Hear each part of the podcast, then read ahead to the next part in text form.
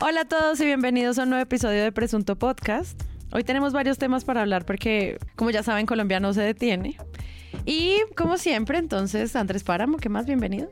Buenas noches, buenos días y buenas tardes. Perdómito. ¿Por qué? Santiago Río. Hola. Y quería presentarles a un invitado muy especial que tenemos en esta mesa y que ojalá esperamos que quiera volver pronto. Voy a volver. Juan Álvarez, escritor, si no lo conocen, busquen sus libros, se los compartimos en redes sociales. Gracias por aceptar esta invitación y bienvenido a Presunto Podcast. No, gracias a ustedes, bellas, por invitarme. Estoy muy feliz de estar acá y ojalá pase la prueba. Me encanta que creas que hay una prueba para cruzar, entonces te voy, a, te voy a forzar. Sí, la prueba, la prueba que le preparamos a Juan era venir. Ahora, ahora le podemos poner una más que es hacer como una marca sonora como los reggaetoneros, ya que él es Jay Álvarez. Él debería ser como un, ¿no? En los audiolibros, como. Y entonces miró y pensó, Juan Álvarez. No, ojalá, oh, no, no es Juan Álvarez, sino Juan Álvarez. Como, Andrés Páramo. Desde que pensé que iba a venir aquí, siempre tuve mucho temor de no tener la capacidad histriónica y de imitación de voces de ustedes dos, pero voy a practicar. Eh, así que vamos a ver qué puedo sumar. Ese podría ser el eslogan de Jay Álvarez. Vamos a ver qué puedo sumar. O no tengo nada. Ahí rompiendo. Así como Charles King dice, yo no sé. Jay Álvarez dice, vamos a ver qué puedo sumar. Proyecto uno, yo pensé que tú sabías. Jay Álvarez. Les recuerdo que Presunto Podcast tiene página web, es www.presuntopodcast.com y yo los invito todos los episodios a que vayan ahí porque quiero que hagan parte de las comunidades de Presunto. Quiero que hagan parte de nuestro Discord en el que todos los días estamos comentando de medios, buen periodismo, mal periodismo, pero también se han armado buenos, buenas y grandes conversaciones sobre los debates y sobre lo que está pasando en el acontecer político actual. Entonces, si usted quiere charlar con otra gente que le interesa este tema, vaya a la página y vincúlese a la comunidad de Discord. Y les tenemos un anuncio especial. Durante los próximos tres episodios vamos a estar grabando un episodio en vivo bastante íntimo. Toda la información sobre cómo participar, si ustedes están en Bogotá, pueden acercarse. Vamos a estar en un teatro pequeño en Bogotá grabando. Y si ustedes quieren acompañarnos, pues también toda la información en la página web. Y por último, si quieren donar, como siempre, vayan a patreon.com slash presunto podcast. Y ahora sí, comencemos.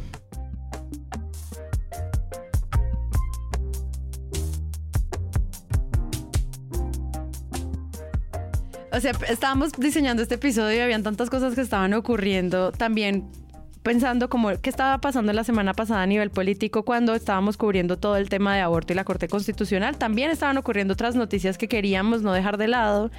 Y al mismo tiempo están pasando como todas estas cocinas del periodismo nacional. Entonces, hoy vamos a hablar de Alex Char, hoy vamos a hablar de Otoniel, pero también vamos a hablar un poquito de periodismo. Entonces, comencemos. Estamos grabando un 28 de febrero. Ya ¿Es se, cumpleaños Santa Fecito? no lo puedo creer, se acabó ya otro mes de este año. y 28 de febrero es la, pues, la primera emisión formalizada del nuevo equipo de RCN Radio que pues después de la salida de Yolanda Ruiz pues nos- estábamos muy ansiosos de saber cómo se iba a componer y qué iba a pasar. Y de María Elvira Samper. También. Entonces, no sé, ¿qué opinaron de, de esto? RCN Cadena Básica tenía un carácter especial al interior de las mesas de radio de la mañana. Era una mesa que tenía un prestigio especial. Siempre se tuvo a Yolanda Ruiz como un referente y a María Elvira Samper. Creo que aún más, bueno, al menos en mi opinión, aún más que a Yolanda Ruiz. Había obviamente objeciones, discusiones, no hay radio de la mañana que no tenga encima una tropa de personas que están dispuestos a sacarles cualquier defecto en cara y está bien, así tiene que ser. Pero RCN Radio se, con- se consideraba de alguna manera un refugio, era una radio sosegada que buscaba, para bien a veces para mal, ambos lados de eh, la opinión, que tenía una matriz bien configurada sobre el discurso, por eso la mayoría de las veces se hacía para bien, y que mostraba una alternativa verdadera, no como Blue, a la radio de la mañana chivera, escandalosa, beligerante, y eso que estaba pasando y que estaba empezando a pasar también con, Gustavo Gómez de alguna manera en Caracol Radio, era la marca personal de Yolanda Ruiz y mucha gente adoraba oír RCN Radio, aunque no estuviera del todo de acuerdo, y eso obviamente era lo de menos porque creo que eso nunca va a pasar. Cuando Yolanda Ruiz sale, empieza una reestructuración que es al mismo tiempo una desestructuración. La idea de RCN Radio es hacer una mesa sin director gancho, es decir, sin un director que sea al mismo tiempo el director del medio, el director es otra persona que está fungiendo como gerente y que está detrás de toda la operación. Y en este momento lo que existe es una mesa que empieza desde temprano, dirigida por Carla Arcile de Jesús Prado, que son dos periodistas de marcada línea orivista. Carla Arcila es más conocida por ser quien le preguntó a Juan Manuel Santos si había comprado el Nobel. Pues un momento bochornoso se vivió en la conferencia de prensa realizada luego de la reunión entre el presidente Santos y la primer ministra de Noruega, cuando se le preguntó al mandatario sobre las críticas que insinúan que la presidenta del Premio Nobel de Paz tendría intereses petroleros en Colombia. Señor presidente, ¿qué le dice usted a sus oponentes, especialmente al expresidente Uribe, que ha dicho que el Premio Nobel de la Paz se compró por intereses noruegos? Bueno, se han dicho muchas cosas, eh, que soy comunista, que soy miembro de las FARC, que soy aliado y socio de Fidel Castro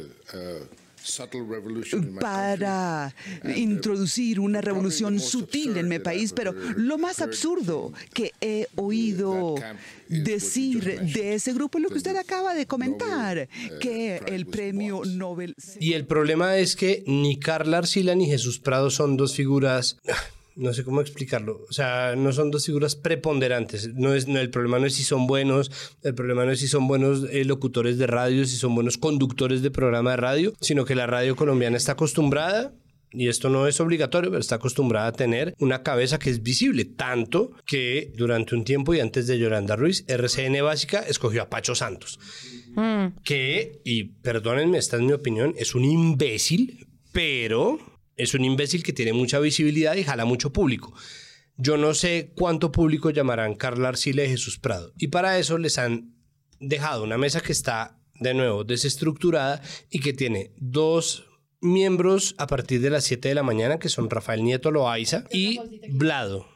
Blado, increíble. Yo no tuve corazón para oírlo esta mañana. No, no tengo ni idea de la estructura. Me encanta que la esté leyendo y escuchando ahora, pero me parece asombroso y tienen otros analistas que están ahí llamados a integrar la mesa, entre los cuales yo recuerdo a Juan Carlos Iragorri y a Acevedo, el director de noticias RCN en televisión. Que estaban antes. Que estaban antes, exacto. Estaban en la mesa de Yolanda. Por un lado es una apuesta porque están haciendo una mesa distinta al resto de las mesas, pero por otro lado me parece que no tienen ninguna carta fuerte. Es decir, están haciendo una apuesta, pero no están pintando ni siquiera un noticiero, sino es la misma mesa de análisis. Me imagino que van a buscar invitados pero el problema es que hay un déficit de confianza en cuanto a qué van a hacer cuando lleguen los invitados duros, qué van a hacer ellos cuando entrevisten a Iván Duque, qué van a hacer ellos cuando entrevisten a Alex Char, si les sale por el nombre de la emisora un invitado de peso van a tener ¿no? la gravedad para hacerle las preguntas que deben hacerle, están jugando un papel ahí, entonces a mí me parece, me parece, esto es una opinión, que eso es una mesa armada por Claudia Gurizati y que es una mesa también armada por una emisora que no tiene muchas esperanzas, como que ellos sienten que no van a ganar nunca más en el ECAR, entonces decidieron armar una mesa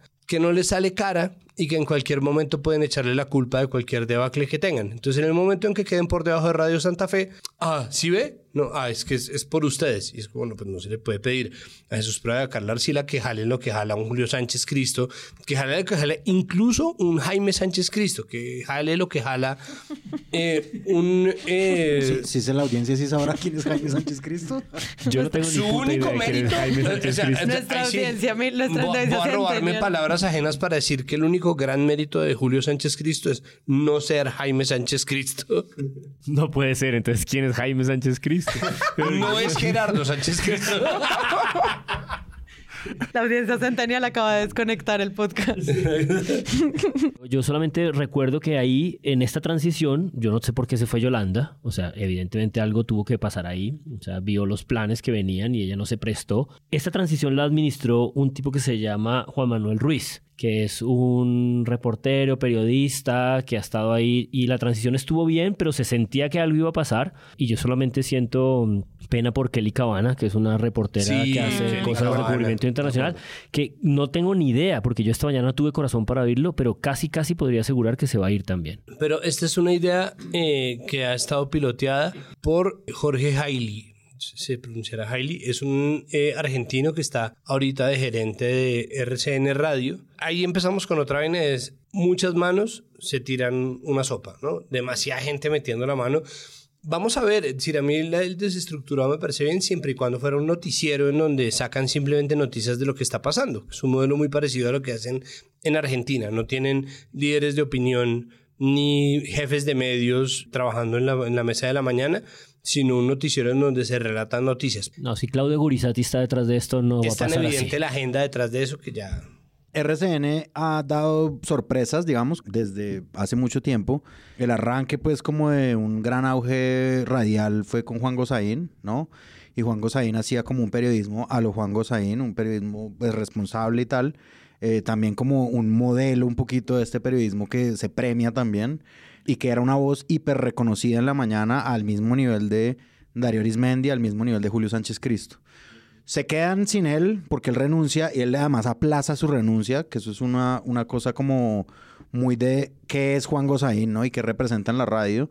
Él trata lo máximo de aplazarlo y ya dice, bueno, ya estoy cansado, ya yo quiero dedicarme a escribir mis novelas, no sé qué. Y entra esta etapa de Pacho Santos, además que hay que contrastar, yo creo, en esa historia las, los editoriales que hacía Juan Gozaín, unas cosas poderosas en contra de Álvaro Uribe con los de Pacho Santos, que sin más una vez dijo que había que sacar armas no letales para electrocutar gente que estuviera protestando. Habrían resuelto el paro nacional ahorita. Em, y luego llegar Yolanda Ruiz con este experimento un poco con María Elvira Samper y con Kelly Cabana, que de nuevo, sentido pésame, ¿no? Como lo que le quedó un periodismo un poquito ecuánime, tal vez restándole un poco a la fórmula fácil, sino como hagamos periodismo a ver qué pasa, ¿no? Como hagamos una cosa un poquito más eh, imparcial, entre comillas, no sé qué es un modelo que les funciona y tienen un prestigio. Y ahorita sí me parece que es volver a la fórmula de antes. Tenemos a la gloria del periodismo, luego al Pacho Santos. Tenemos a otra gloria del periodismo, luego esta, esta nueva etapa. También es una cosa que nosotros hablamos una vez. ¿Quién celebra la llegada de los periodistas? Está muy bien cuando se celebra como desde la ciudadanía, que estamos buscando nuevas voces y tratando de imponer como narrativas interesantes para participar en política. Pero nosotros discutíamos en algún episodio qué pasa cuando es la vicepresidenta quien celebra a un periodista? ¿Qué pasa cuando es un presidente quien celebra a un periodista? ¿Qué pasa si es un ente de control o un fiscal o un candidato como María Fernanda Cabal, que tiene obviamente una carga política y que ella celebre también la llegada de estos periodistas a esa mesa? Pues también hace que las personas empiecen a entender cuál es la línea política desde la cual posiblemente vayan a hablar. Pues estamos grabando el día que salen, o sea, ni idea pero al mismo tiempo pues uno empieza a hacerse ideas, que fue como cuando llegaron los Gilinski y nosotros nos preguntamos en ese episodio, ojalá les vaya bien, pero quién sabe qué va a pasar con Semana. Pues son preguntas que uno se hace también en el momento que aparecen estos nuevos dueños o estos nuevos directores o coordinadores de, de opinión dentro de estos proyectos de radio, que por más que sean solo noticias, siempre van a estar cargados de la postura del periodista. Pero es que además hay, hay un asunto que a mí me llama la atención y es, no le están haciendo publicidad. Porque es que... Es verdad. a mí no me importa eh, si Carla Arcila y Jesús Prado son o no son uribistas, o si son o no son las figuras rutilantes del periodismo, las revelaciones, o si son unos periodistas que jalonan un montón de público, porque mucho de ese trabajo lo hace un buen trabajo de marketing y no han hecho uno solo. No, es verdad. Acabo de caer en cuenta, eh, fue una noticia que cayó como ayer. La silla se hizo una nota hace unos días como de la estrategia de lo que estaba pasando, pero sin información realmente. Pues es que... Que cuando Pacho Santos quedó de director de esa franja, era como si anunciaran a un boxeador. Pero es que Pacho Santos venía de ser el vicepresidente. No, es, decir, era una movida dura.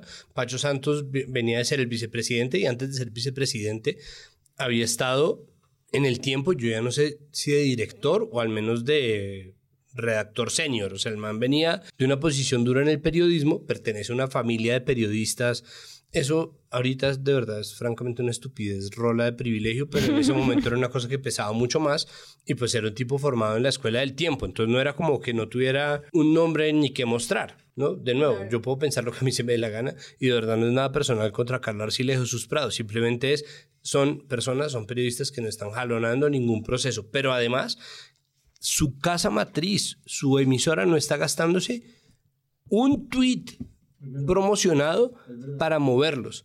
Entonces, si no hay apuesta o si no hay propuesta, los tienen ahí un poco como por inercia y esa inercia a mí me parece que es peligrosísima, peligrosísima, peligrosísima. Hay una historia detrás claramente de desavenencias. Eh, Yolanda probablemente le advirtieron y le dijeron, espérate entonces hasta que venga y Yolanda dijo, no me voy a esperar nada y se salió rapidito y por eso estos dos meses, no sé, estoy especulando. Teorías de conspiración con Juan Álvarez. O sea, 15 días antes de elecciones, de la primera ronda de elecciones, ¿no? La mesa de la mañana de RCN completamente desatendida, un poco como señala Santiago, si hay algo muy raro detrás de eso.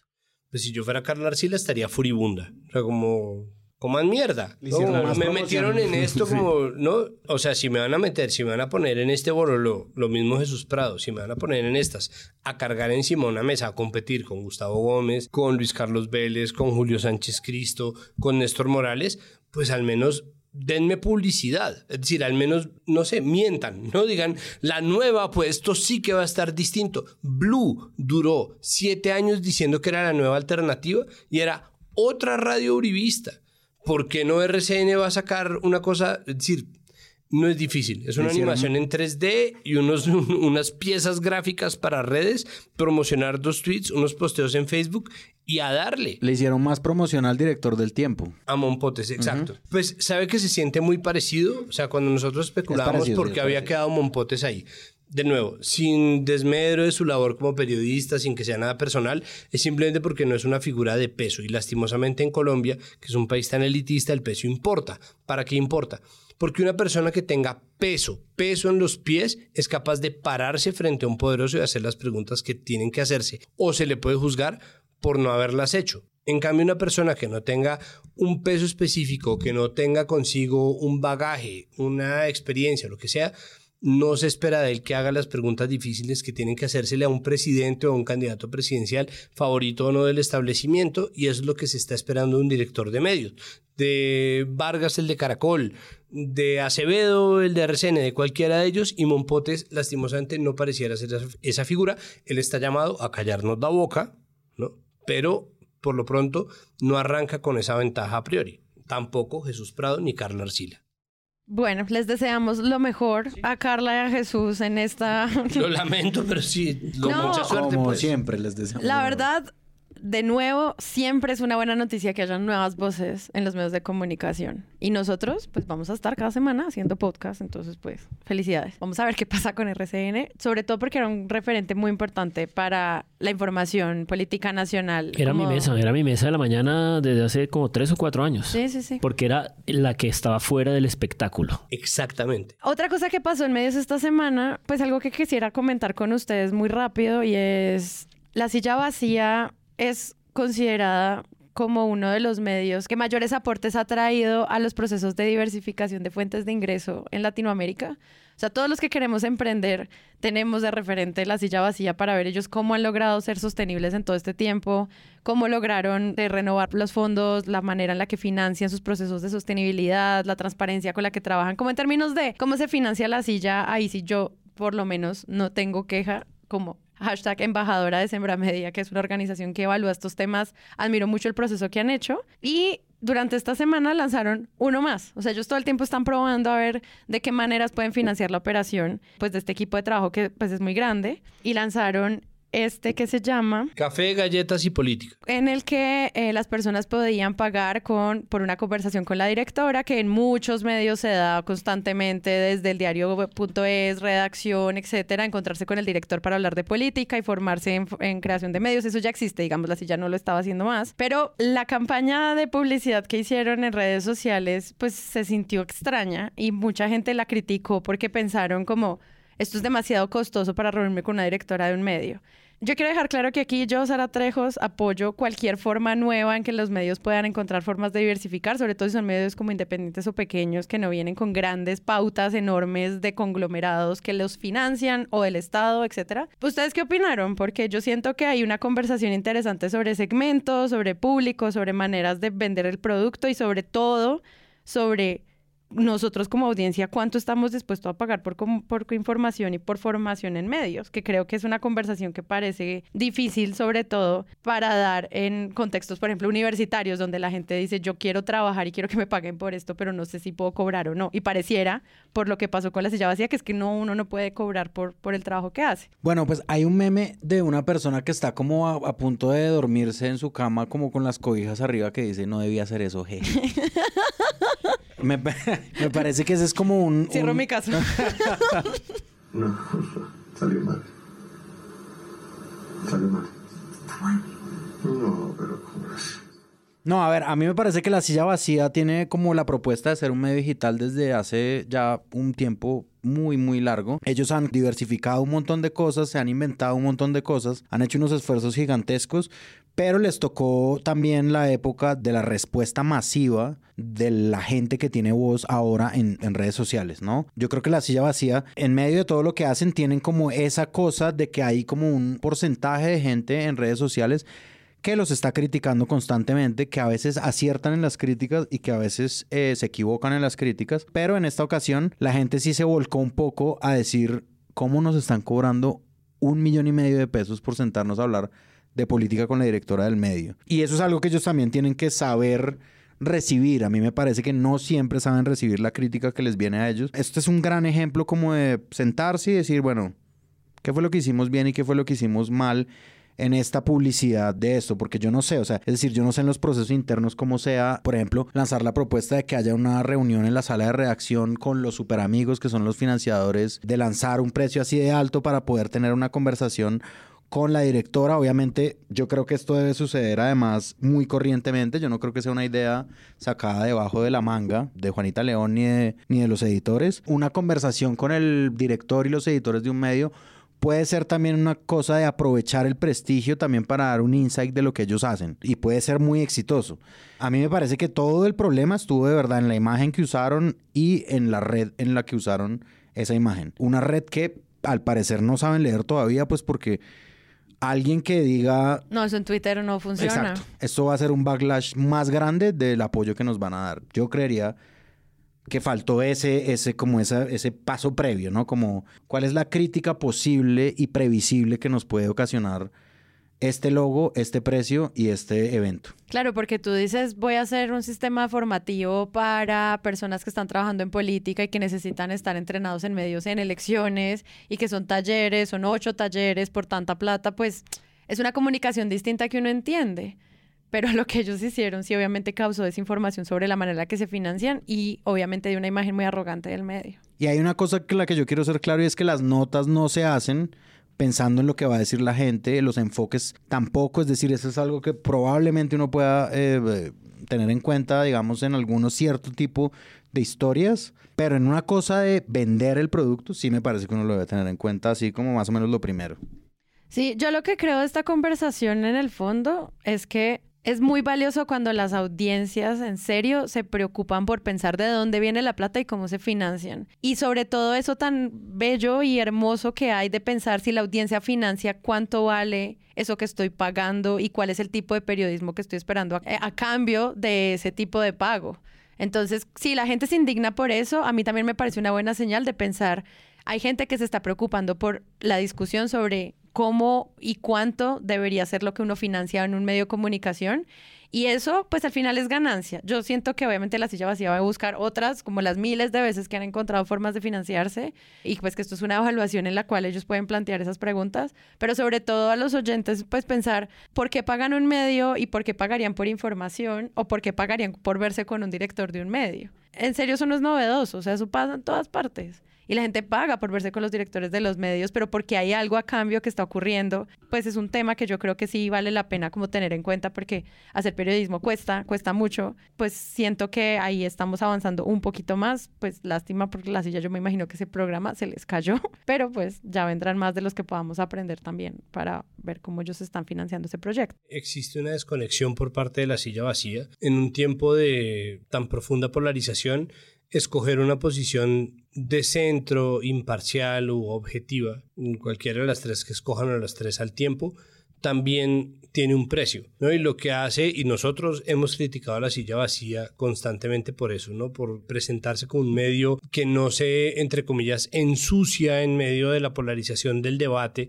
y que habla con objetividad e imparcialidad, que mira desde la distancia, también trae consigo un precio y se lo identifica normalmente con los candidatos de centro, pues en este momento con la coalición Centro Esperanza. Pretender o creer que existe la posibilidad de venderle a la gente la narrativa según la cual un medio no tiene un sesgo o un punto de vista es primero desconocer la naturaleza de los medios de comunicación y segundo creer a la gente boba, pero además de eso yo, o sea, yo entiendo que a palabras necias oídos sordos, pero al mismo tiempo desconectarse de lo que le está diciendo la gente que no los quiere es también una posición, como ya bien se dijo, arrogante, es una pedantería que es innecesaria y que les trajo un problema, y es esa limpieza, esa pulcritud siempre va a ser un arma de doble filo en un lugar en donde la gente de derecha dice que son unos mamertos y la gente de izquierda les dice que son unos conestadores de las prácticas fascistas del uribismo, etcétera, etcétera.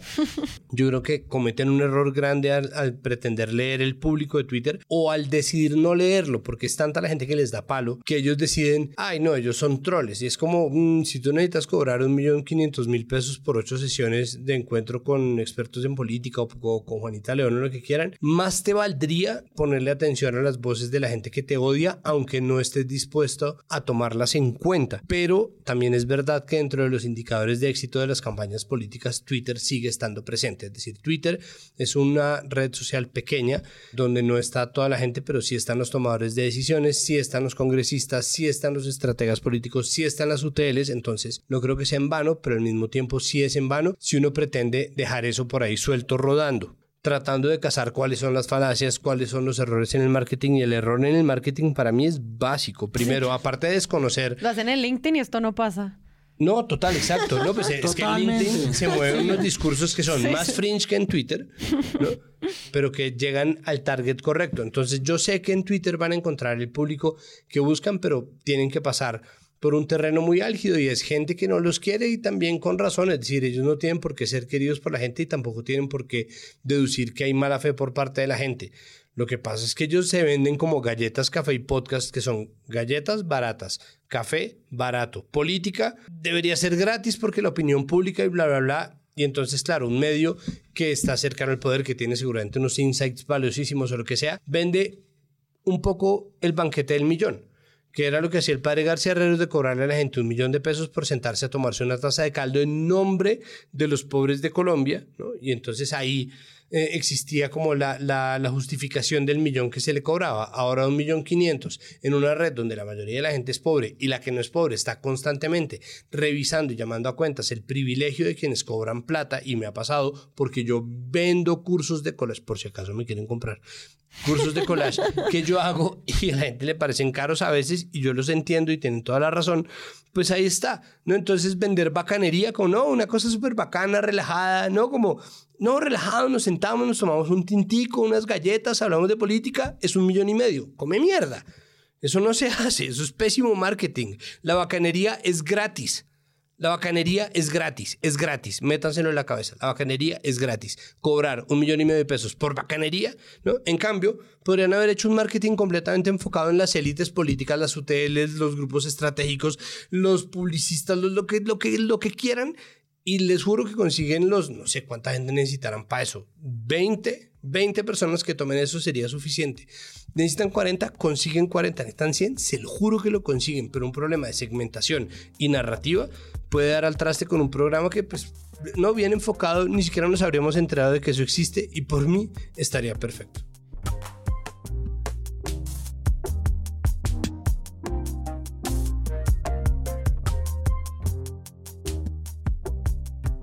La idea de este episodio comienza con una conversación pequeña sobre los clanes, sobre el clan del Golfo, sobre el clan Char. El 28 de febrero la Liga contra el Silencio, que es una alianza de más o menos 17, 18 medios independientes en Colombia que trata temas sobre censura, lanza un informe que se llama Un expediente de vínculo al clan Char con narcotráfico. O sea, es un titular muy dramático en plenas elecciones con un candidato presidencial que está en ronda de medios no en debates, y pues que obviamente trata de dar cuenta de lo que está ocurriendo con el clan Char desde hace muchísimos años y pues que sale justo ahora también me imagino en el proceso en el cual se hace todo el fact-checking de la información, pues o sea, no creo que haya como una teoría de conspiración detrás de la Liga contra el Silencio, igual si la hay, por favor mándenos sus correos aclaratorios, pero en el fondo no creo que tenga mucho que ver tanto con elecciones, sino con que pues es una información que llevaba mucho tiempo haciéndose fact-checking de vincular a la familia política barranquillera más una de las familias políticas más influyentes en toda la historia de Colombia con el narcotráfico. Que eso es algo que pues en Colombia pues las familias están envueltas en el narcotráfico, pero pues titularlo de esa manera cambia un montón la perspectiva sobre Char. Yo lo que siento es que como todas las investigaciones profundas, cuesta trabajo leerla, cuesta trabajo digerirla. A mí me pareció fascinante leerla y creo que más allá del titular hay una cosa definitiva y muy muy delicada aparte de los meses de cosas delicadas que llevamos escuchando y leyendo sobre Alex Char, y es que en esto está el problema del germen de la riqueza de la familia Char porque es más allá del problema del narcotráfico, el problema es que si algo de esto llega a ser cierto, esto tiene que ver con la manera como hicieron su eh, riqueza. Eso por un lado. Por el otro lado, no estoy seguro de que los tiempos se puedan leer así de coincidentes, pero eso propició una cosa que no habíamos podido propiciar, o la sociedad civil, la democracia colombiana no había podido propiciar, y es el hecho de que un candidato a la presidencia de la derecha, con unas opciones muy serias de pasar a la siguiente fase del juego democrático concediera una entrevista. Eh, yo no estoy seguro de que él supiera o no desde hace tiempo, supongo que sí, porque la liga declara que le hizo, le mandó preguntas y todo a varios miembros de la familia. Ellos están siempre muy vigilantes, con seguridad probablemente sabían, pero el hecho es que esta mañana, el domingo en la noche, no va el debate electoral, y esta mañana, lunes, sí da una entrevista controlada y extensa a Caracol Radio. Entonces, no sé hasta qué punto eh, esta investigación de la liga hizo que el hombre tuviera que salir por fin a dar entrevistas, que es esta cosa excepcional que él le concede a la gente, pero esas dos cosas me parecen definitivas. Más allá de toda la complicación y la densidad de la investigación de la liga, es un problema que no tiene que ver con el titular del narcotráfico, sino con la fuente de la riqueza de toda una familia desde hace décadas y que por fin salió a hablar. Y esa entrevista, me lo guardo, es espeluznante y deliciosa. La, entrevista que hace Vanessa de la Torre y, Roberto, Pombo esta mañana en un carro con vidrio al frente del Romelio Martínez, con la gente al frente, porque él no va a debates, pero sí está en la calle, y habló ahí como en la calle, en esta puesta en escena y es una entrevista muy ágil, muy rápida, solo dura 35 minutos, tocan todos los temas, pero en realidad no tocan ninguno. Hablando de que estaban debajo un Pablo de Mango. Un Pablo de Mango, algo por el estilo que hay, muy rico venía Barranquilla. Traerme a Barranquilla no es una complicación y además es importante, estamos en una esquina muy emblemática de Barranquilla, estamos a la sombra de un Pablo de Mango, creo que es, pero estamos, eh, tenemos detrás al Estadio Romelio Martínez, que es eh, eh, parte de los símbolos de Barranquilla estamos en una cabina de vidrio y se está aglomerando la gente enfrente para oír lo que, lo que dice el candidato eh, Alejandro Char y eso está haciendo perifonía. Sí, es, es, Roberto Pombo haciendo de costeño, ¿no? Que es una cosa que en algún punto de la entrevista Alex Char sugiere, es algo que los Char le, le indujeron, le construyeron, le educaron, porque hay un momento en el que toda la discusión pasa por si una persona de provincia realmente sí puede ser presidente de Colombia y es como eh, él, empieza a elaborar sobre cómo él ha costeñizado a Roberto Pombo y empiezan esta, en esta confidencia de cosas. Pero la entrevista ocurre en un palo de mango al lado del Romelio Martínez que aparentemente lo acaban de remodelar. ¿no? Entonces este, es este espacio completamente controlado por Alex Char. Es una eh, cabina de vidrio de Caracol Radio en el que él decide dónde da su entrevista, delante de la gente, en la calle, en Barranquilla, ¿no? En su lugar de frescura, ¿no? De control. Hay una, una entrevista previa, es decir, Alex Char ha estado saliendo un poquito más, pero hay una previa, me refiero a hace un día o dos días, que es de Alex Char con José Manuel Acevedo de RCN, que también lo llama y le hace preguntas sobre, no, pero si la posición sigue siendo la misma, es, no voy a debates, sí doy entrevistas, pero las doy en Barranquilla, no es como... Claro, la prensa viene acá. Sí, el único debate que yo vi que participó fue en el de hora 20 con la coalición Equipo por Colombia a distancia. O sea, él no salió de Barranquilla y respondió sus vainas vía Zoom, sigue ahí sin hablar, que es un experimento muy loco, ¿no? Es un experimento muy sospechoso para empezar, pero tener un candidato que no va a debates, que no habla, que no posa, que no hace, pero que en cinco minutos te entrega un millón de firmas. Dos millones. En un dos millones de firmas en camión, ¿no? Se para con el camión y sale y que saca videos imbéciles de TikTok diciendo sábado sin sopa, no hay sábado.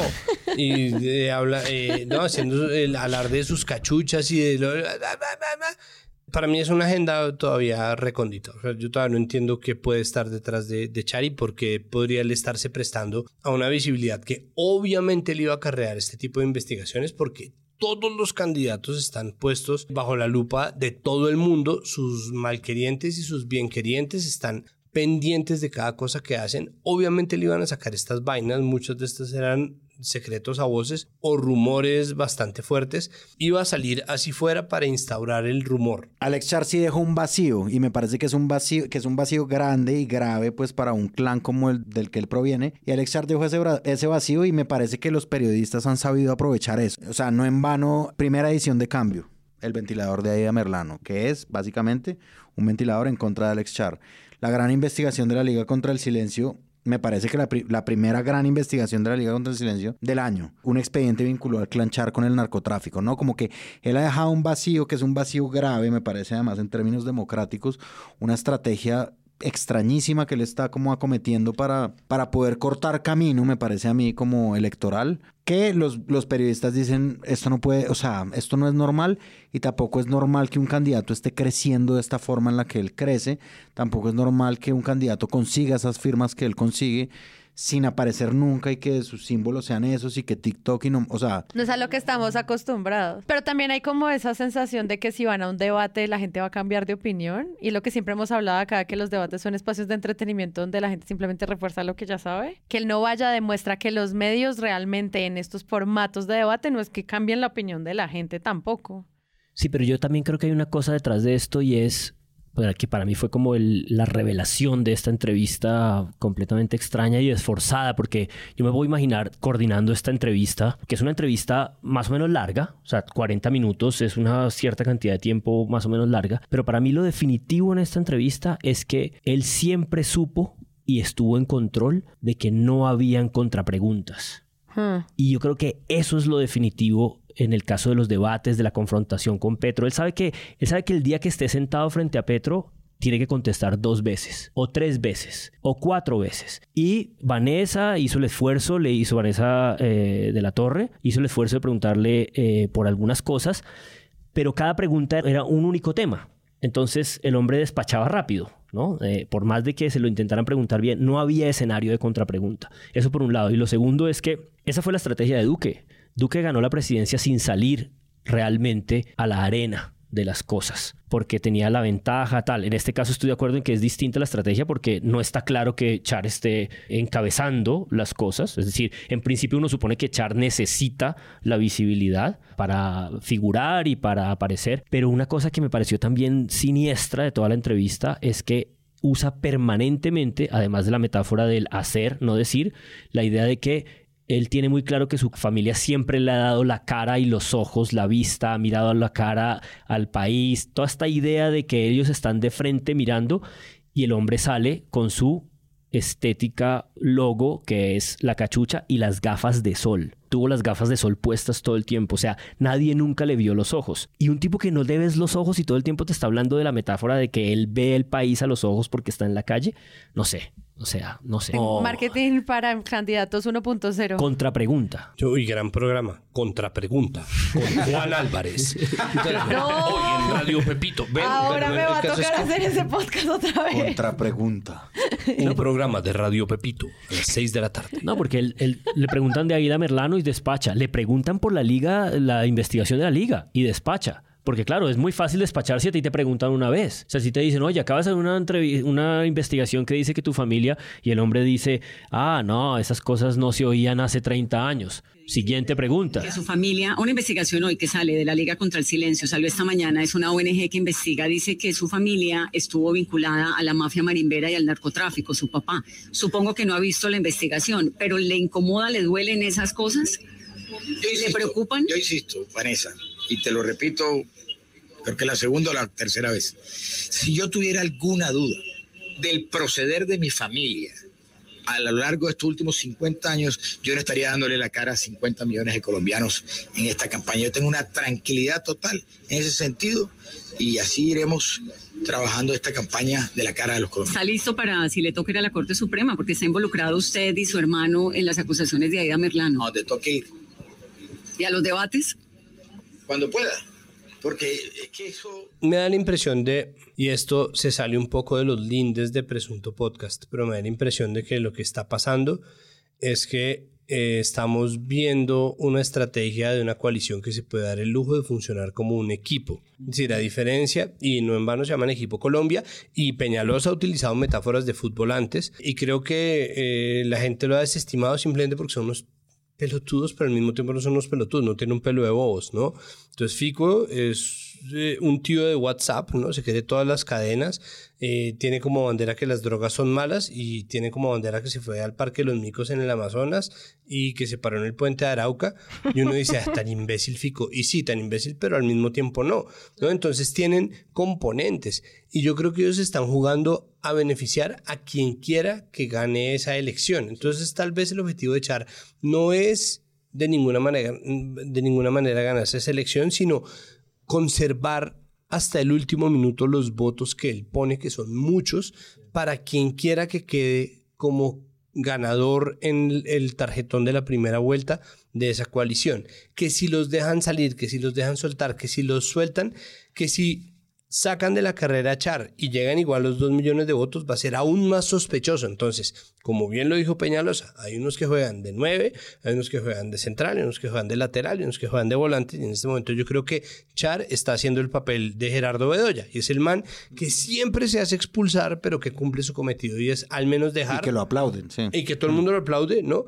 que solamente en algunos momentos el timing era incorrecto, ¿no? que se salía el momento en que no era, pero que todo el mundo lo, aplaude porque ese es su papel ahí. El papel de Alex Char tal vez es ese. Entonces lo que yo creo es que el tipo está actuando así simplemente porque hay una coalición de personas que están dispuestas exactamente a seguir el mismo programa con muy poquitas diferencias. ¿no? Tal vez el asunto del aborto es el único como que los diferencia. Desde que salió Juan Carlos Echeverry no existe diversidad de discurso en eso y, que se diferencia y contrasta plenamente con una coalición como el Pacto Histórico, donde ya ganó Petro, ¿no? Se supone que ya ganó Petro completamente y tiene, son como unos garantes de, de una serie de votos, y en la coalición Centro Esperanza, donde todavía no se tiene claro quién va a ganar, pero donde todo el mundo está agarrado con todo el mundo. Todo lo contrario de lo que estás diciendo, claro. Completamente deliberativo. Claro. No, no había reparado en ello, pero creo que tienes toda la razón. Claro, Charo hoy no estaba hablando por él, estaba hablando por el equipo Colombia para conservar y cuidar y probablemente no va a los debates por eso, para seguir conservando al equipo, ¿no? Es decir, no va a la jugada difícil porque ya tiene amarilla,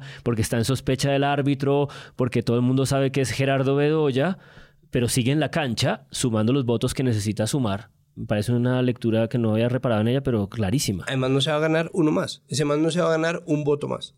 Claro. pero y al final lo que uno piensa en los medios es, bueno, como vamos a traer aquí a, pues a la investigación todo el tema de compra de votos, de fraude electoral, del impacto ahorita como en términos de lo que va a pasar con el narcotráfico o simplemente vamos a hacer noticias sobre el man otra vez nos dejó plantados. Porque también ya haber más noticias sobre cómo el man no vino y cómo los dejó metidos en pleno debate tampoco es como algo novedoso que pues de alguna visión sobre lo que es el candidato, sobre todo si hay alguien que le importe eso. Entonces, siento que también es muy limitado cuando solo se habla de que es que él no vino. Y si solamente ese es el tema con el que se cubre a este personaje, pues se agota toda esa conversación tan amplia que tiene su familia y la importancia de él también en esta coalición. Cuando uno revisa su historial en la rama judicial colombiana, uno se encuentra que ha estado involucrado de alguna manera en 94 procesos judiciales, 60 son civiles, 15 son penales, 12 laborales, 4 administrativos y 3 recaen en un juez de pequeñas causas. El que no tenga acusaciones porque no ha hecho. Cuando usted fue gobernador, como fui yo, y dos veces alcalde de una capital tan importante como es Barranquilla, uno tiene denuncias, tiene reclamos, eh, la gente participa activamente y, genera eh, exigencias. Bueno, y aquí comienza otro episodio de Presunto Podcast. Empieza otro episodio. otro episodio. Algo que queríamos hablar desde la semana anterior, el episodio anterior de Presunto, que no queríamos dejar pasar y que pues sabemos que es importante, sobre todo por todos los temas de agenda que esto implica, es que, ya saben ustedes, alias Otoniel, que es el jefe del Clan del Golfo, hicimos un episodio hace, desde octubre del año pasado, donde fue capturado en un operativo militar todo el cubrimiento de ese momento fue a favor de el gran golpe militar que había dado la fuerza pública para capturarlo. Pues este señor fue guerrillero paramilitar, estuvo en EPL, FARC, eh, pasó por todos los lugares y eso porque es importante, porque demuestra que son casi 40 años viviendo de primera mano el conflicto armado colombiano que cuando entra a la Justicia Especial para la Paz y a la Comisión de la Verdad, pues obviamente es importante lo que tiene que decir esta persona que conoce, ahí sí, lo que estaban hablando ustedes de quién conoce el país como Char con las gafas puestas, pues este señor, digamos que ha vivido todo lo que se pueda en términos del conflicto armado y lo que terminó pasando con él es que cuando está dando pues sus declaraciones,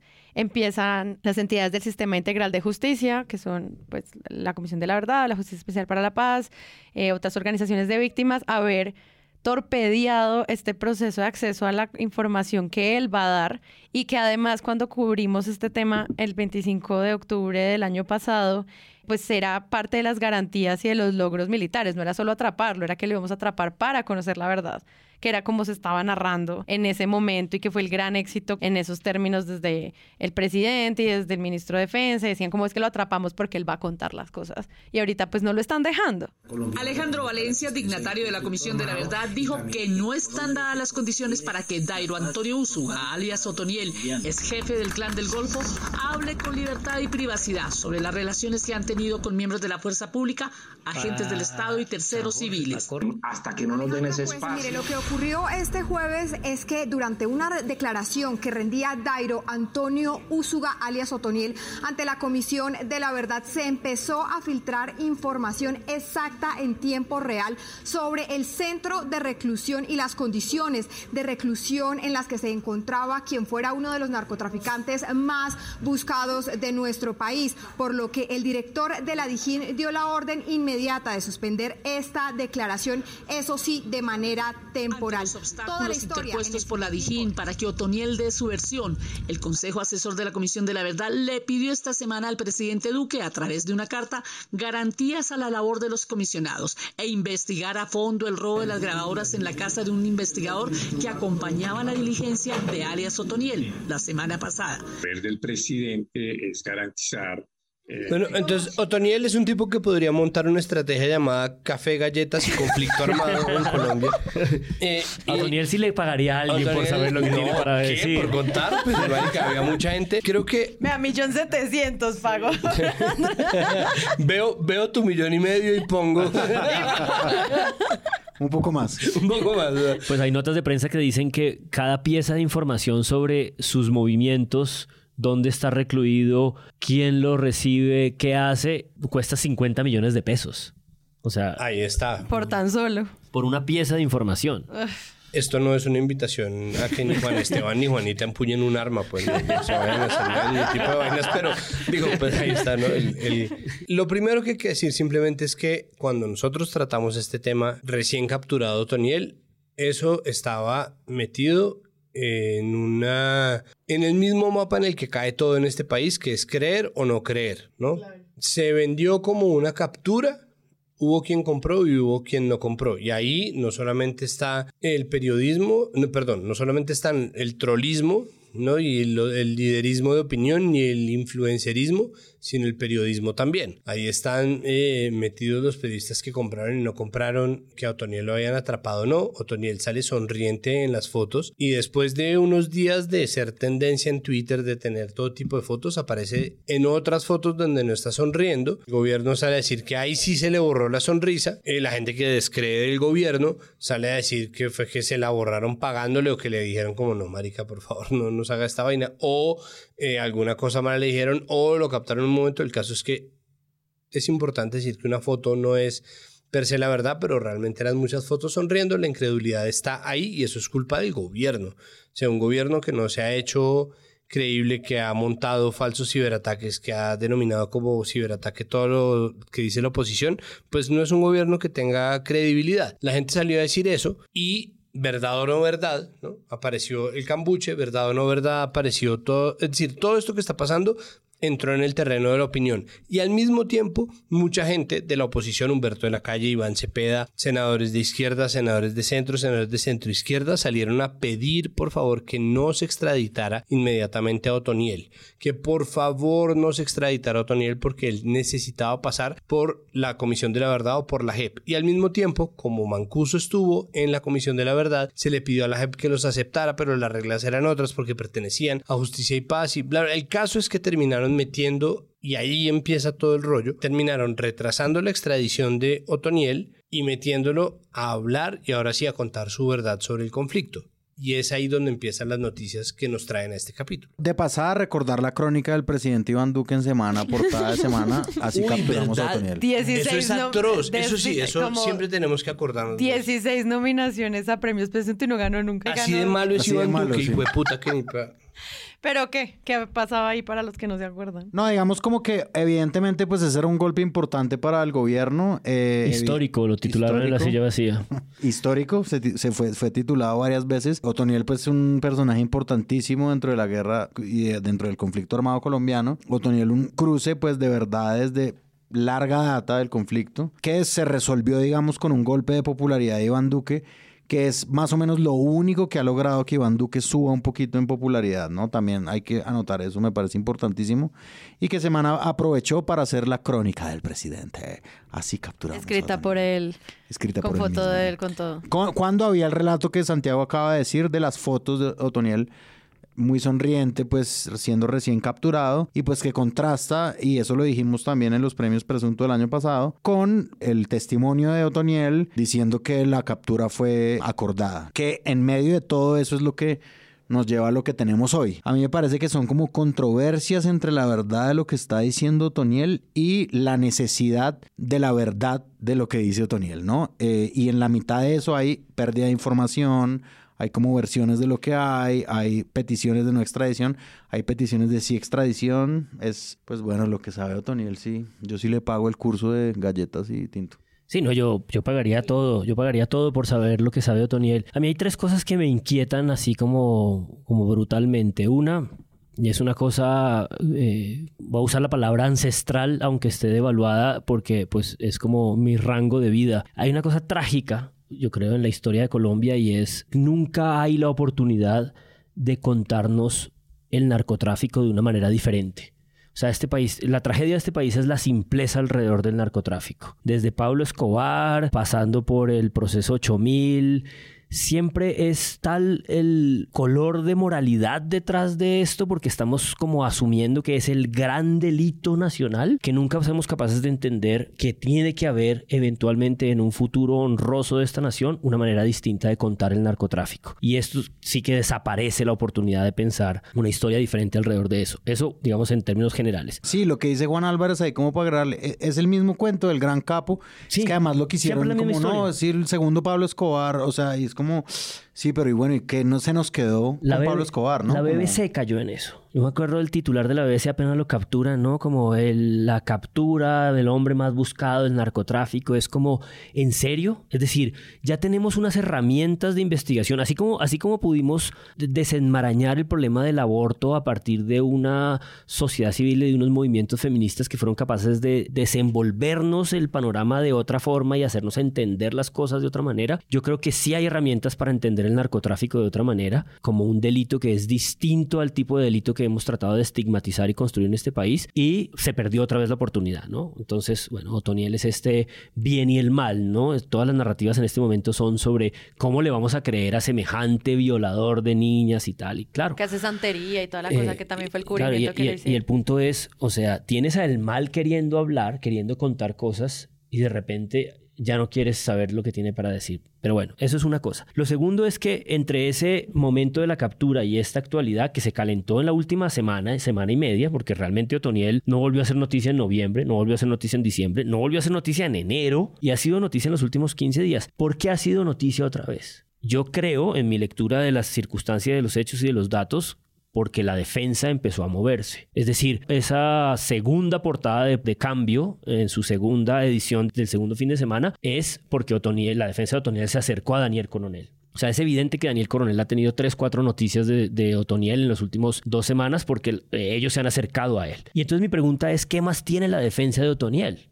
¿No? ¿Y qué están filtrando poco a poco? Porque evidentemente también están teniendo que tener mucho cuidado. O sea, usted imagínese ser un abogado del narcotraficante más buscado del mundo, sabiendo que si usted recibe un centavo de ese hombre, se activan todas las eh, investigaciones de lavado de activos contra usted. ¿Cómo está pagando Otoniel esta defensa? ¿Dónde están las preguntas del periodismo para saber ¿Quién está pagando la defensa de Otoniel? ¿Quiénes son los periodistas? Ahí salió uno en Caracol, ¿no? Hace poco, uno de los, de los abogados de la defensa, Luis Gutiérrez, pero todos los medios reportan que son una defensa de nueve abogados.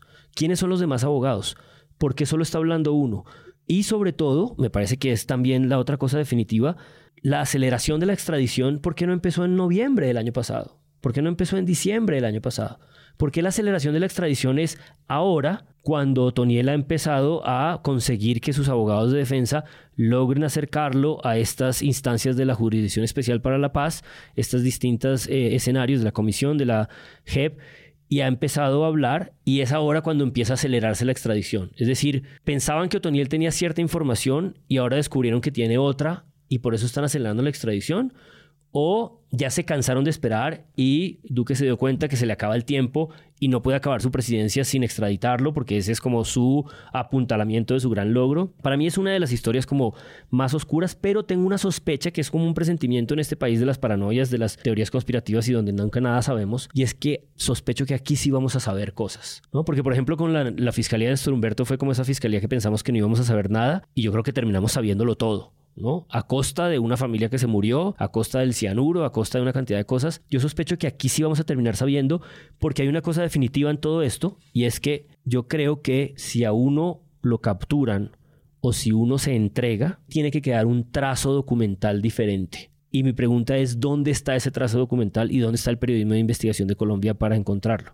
También se cruza con eso noticias más mediáticas y como llamadoras al escándalo y al clickbait que tienen que ver con el robo de las grabadoras y de, también de cómo se torpedean las declaraciones, que eso también hace que él, tanto lo que se esté moviendo con su defensa y esté llegando a medios de comunicación, como pues la angustia de pensar que entonces cómo son las garantías para que los sistemas pues integrales de justicia tengan acceso a información sin problema, ¿no? Entonces cuando salen las noticias se robaron las grabadoras, pues la gente dice como otra vez nos quedamos en silencio y luego tercer párrafo de todas las noticias, no se preocupen que igual tener un backup de todo, está bien, todo el mundo lo tiene, pero es como eso ocurrió el lunes no hay o el seguridad martes? para los para los investigadores de la comisión. Pero es que igual eso es una super 19 de noticia. febrero más o O menos. sea, fue. claro, o sea, a principio de la semana pasada, que es la semana que yo indico que se ha calentado otra vez Otoniel, porque Ajá, Otoniel, exacto. la primera semana de, no- de febrero nadie se acordaba de Otoniel. La segunda semana de febrero Otoniel empezó a comparecer. La tercera semana de febrero le, ro- le intentan robar los equipos donde se están haciendo Pero los registros. vuelve un poquito antes. Él empieza a comparecer tipo, ponle 14 de febrero y en ese momento dicen, no, no puede seguir hablando porque es que se va a volar.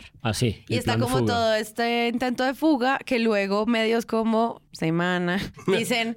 eh, Hashtag Semana hashtag insiste. Sema- Sí, hay un intento de fuga. Entonces uno piensa como, obviamente hay toda una, como una narración para justificar el hecho de que se esté censurando es- este tipo de declaración, pero pues es muy peligroso cuando ya ocurre al 19 de febrero, que es cuando le roban las grabaciones y se meten a la casa de uno de los investigadores de la Comisión de la Verdad y le roban el computador también, da esa sensación de inseguridad sobre qué es lo que este hombre tiene para decir que lo quieren callar. Yo, yo acabo de, recordar que me leí dos veces esta eh, exclusiva de semana, que puede ser probablemente la moneda más devaluada del periodismo latinoamericano contemporáneo, pero esto pasó el, el fin de semana, no sé, el sábado o el viernes. Semana es Colombia. Exclusivo semana, eh, se encuentran las pruebas de la fuga, del intento de fuga de Otoniel, y yo me lo leí dos veces con detenimiento. Es información que supone que viene de inteligencia de la captura del segundo de Otoniel. Es información que declaran los mismos medios oficiales que tienen desde hace un mes. Entonces la pregunta es, si es información de una fuga que tienen hace un mes, es decir, a principios de febrero, ¿cómo es que interrumpen una audiencia tres semanas después? Porque ahora sí viene el plan de fuga. Sí, que además toda esta conversación sobre libertad de prensa, acceso a la información y como todos estos sistemas, pues al final uno piensa, y los periodistas a que tienen acceso, y pues lo que siempre hemos dicho es a las fuentes oficiales. Entonces, cómo se lidia con eso también desde el acceso a la información que pueden tener los medios, sea cual sea. O sea, puede ser semana que excede a eso, puede ser cualquier otro, pero también es una pregunta sobre ese acceso, porque pareciera que pues se está silenciando desde todos los puntos posibles la posibilidad de narrar esta historia, más que simplemente de que el man de Human Rights Watch diga alguien no quiere que se hable. O sea, tampoco puede ser eso.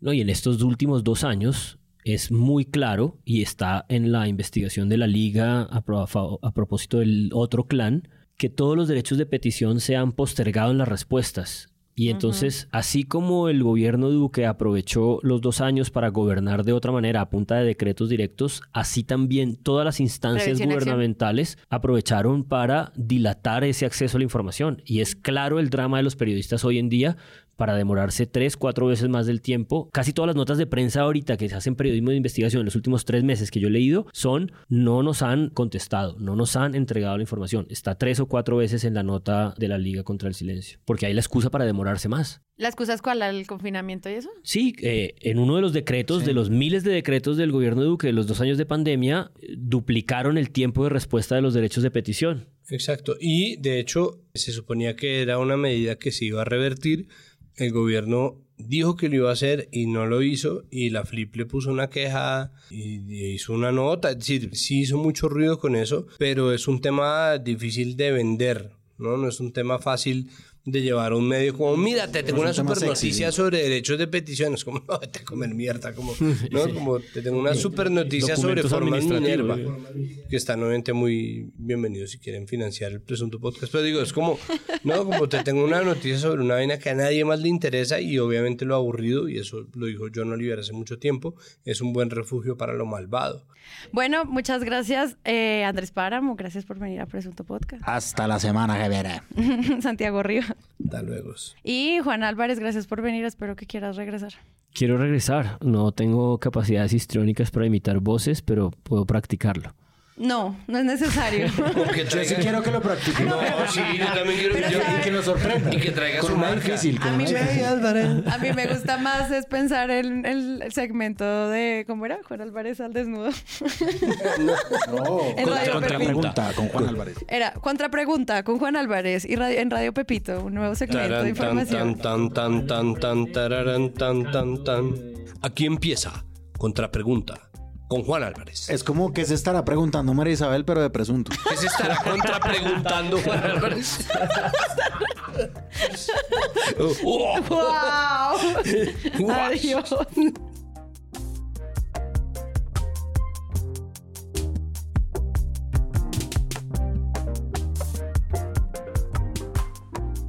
Presunto Podcast es un proyecto de Sillón Estudios. La producción es de Sara Trejos. La postproducción de este episodio es de Rodrigo Rodríguez del Oro Podcast. Recuerden que pueden ir a nuestra página web, unirse a nuestra comunidad de Discord y donar a este proyecto en Patreon. Todo eso en nuestra página web. Gracias.